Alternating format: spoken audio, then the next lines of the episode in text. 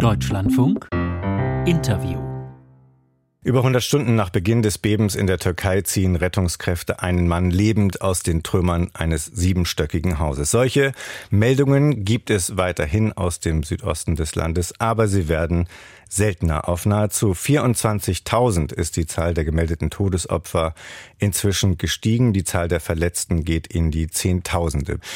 Am Dienstag dieser Woche hatten wir hier im Deutschlandfunk mit Axel Schmidt vom Arbeiter-Samariter-Bund gesprochen. Da hat er sich gerade auf den Weg in den Südosten der Türkei gemacht, an der Spitze eines kleinen sogenannten Erkundungsteams der Hilfsorganisation. Jetzt ist der Nothilfekoordinator der ASB Auslandshilfe wieder in der Leitung. Hallo, Herr Schmidt, ich grüße Sie. Schönen guten Morgen, Herr Barnberg. Herr Schmidt, wo erreichen wir Sie gerade? Jetzt gerade in Ersin. Wir haben da übernachtet, ähm, weil es etwas außerhalb der direkt betroffenen Zone ist und man am Hotel noch sicher schlafen kann. Hm. Wir haben uns heute zum ersten Mal auch ein paar Stunden mehr gegönnt, um einfach ein bisschen zu Kräften zu kommen. Weil die letzten Tage aufreibend waren, das äh, unterstelle ich mal, Sie waren an verschiedenen Orten in der Erdbebenregion unterwegs, in der Provinz Hatay zum Beispiel nahe der syrischen Grenze, aber auch in Karaman-Marasch, nördlich der Millionenstadt Gaziantep. Was waren Ihre Eindrücke? Gibt es überall mit wenigen Ausnahmen möglicherweise das gleiche Bild großer Zerstörung oder gibt es durchaus Unterschiede? Es gibt doch wirklich ein beeindruckendes Bild der Zerstörung in sehr, sehr vielen Orten. Also wir haben jetzt drei äh, Gebiete ziemlich gut gesehen. Das ist wirklich sehr stark, was da zerstört ist an Infrastruktur. Hm. Im Vergleich zu anderen Einsätzen, die Sie äh, erlebt haben. Wie würden Sie es einschätzen? Ja, das ist irgendwie, ähm, irgendwie sind alle Einsätze haben sehr viele Ähnlichkeiten und es ist auch mal sehr, sehr unterschiedlich. Es gibt sehr, sehr viel Chaos, aber es gibt doch auch sehr viel Struktur, die aus diesem Chaos entsteht. Äh, da sind schon Parallelen, ähm, aber nach wie vor ist das hier eine richtig große Schadenslage. Mhm.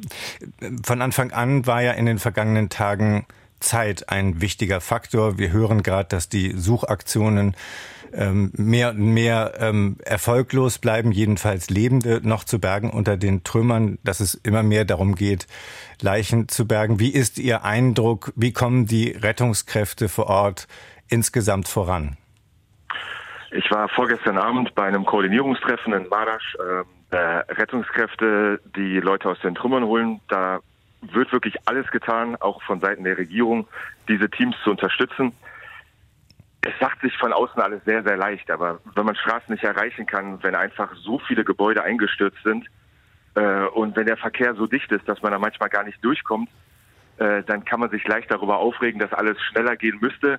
Aber die Schadenslage ist doch so groß, dass es da schwerfällt, ähm, einfach sofort effektiv jedem helfen zu können. Das ist leider eine Realität. Mhm. Wir hören ja in diesen Tagen doch äh, viel über die Wut mancher Betroffener in den Regionen, über die Verzweiflung der Menschen, dass Hilfe nicht da ist, ähm, wo sie hin soll. Sie hören das auch, Kritik an den Behörden, Kritik an Präsident Erdogan, wenn Sie mit den Menschen dort reden?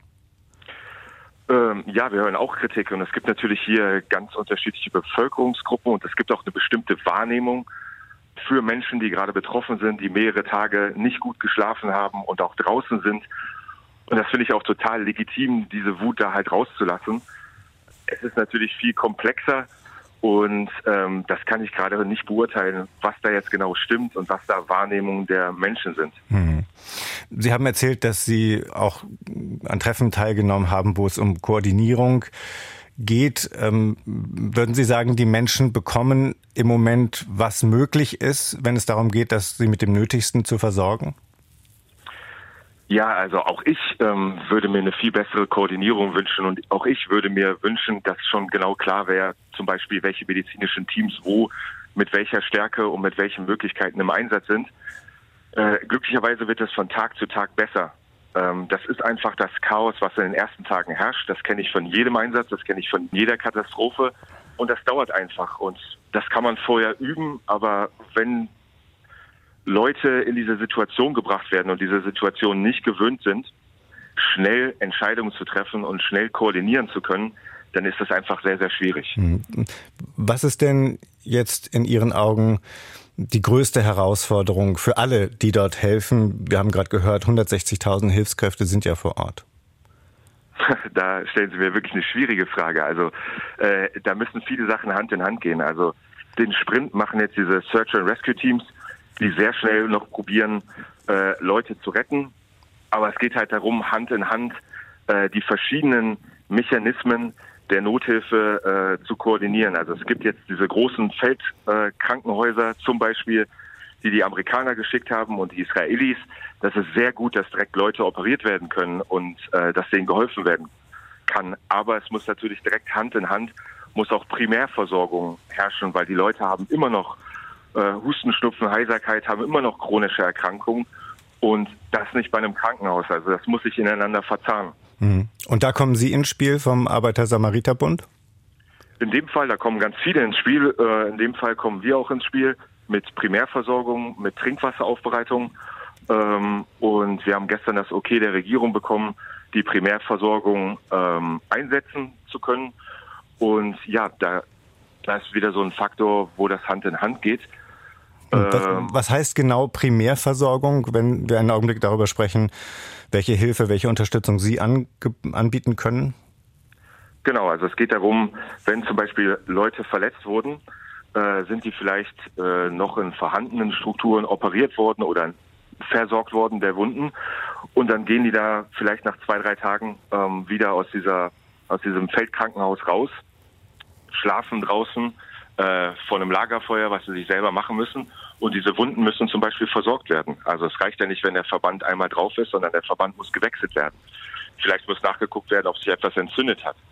Ähm, das ist zum einen Teil äh, Primärver das wäre Wundversorgung und Primärversorgung sind halt einfach die normalen Krankheiten, die man in der Hausarztpraxis auch hat. Weil hier sind natürlich viele Menschen und sie leben gerade unter Umständen, unter denen man nicht leben möchte. Mit Minustemperaturen in der Nacht, mit keinem Dach über dem Kopf, mit nur einem Feuer, mit zu wenig zu essen, mit zu wenig zu trinken. Und das macht natürlich noch ein bisschen verletzlicher als sonst. Und da ist es besonders wichtig, gut medizinisch versorgt zu werden. Und in welchem Umfang und wie schnell können Sie jetzt das, was Sie anbieten können, auf die Beine stellen? Ja, das stellen wir schon auf die Beine. Also wenn wir hier als kleines Team vor Ort sind, arbeiten sehr, sehr viele Menschen im Hintergrund. Äh, die kriegen dann vielleicht kein Interview so wie ich, sondern machen dann vielleicht die langweilige Schreibarbeit oder packen Kisten im Lager und organisieren den LKW und überprüfen andere Sachen. Ähm, die LKWs gehen morgen raus. Ähm, und da passt es wirklich ganz gut, dass wir dann nächste Woche Freitag mit der basismedizinischen Versorgung in Hatay anfangen können. Mhm. Hatay haben Sie jetzt genannt, diese Region ganz in der Nähe der syrischen Grenze. Haben Sie sich entschlossen, Ihre Hilfe da zu konzentrieren oder wie müssen wir uns das vorstellen? Genau, also wir müssen natürlich da gucken, wo die Bedarfe hoch sind und die Kapazitäten niedrig. Und da haben wir, und deshalb sind wir als Erkundungsteam da, äh, da müssen wir einfach mit Leuten sprechen. Also da müssen wir mit äh, den Gesundheits, äh, also mit AFAD sprechen, aber müssen uns selber ein Bild der Lage machen. Wir müssen mit den betroffenen Menschen sprechen und denen zuhören. Aber wir müssen auch mit dem Gesundheitsministerium sprechen, uns aber auch selber ein Bild von der Lage machen. Mhm. Also wir waren halt in drei Gebieten und alle Stimmen, die wir gehört haben, und unsere hat das bestätigt, in dieses Gebiet, um an Takia zu gehen. Axel Schmidt vom Arbeiter-Samariter-Bund. Vielen Dank für das Interview heute Morgen.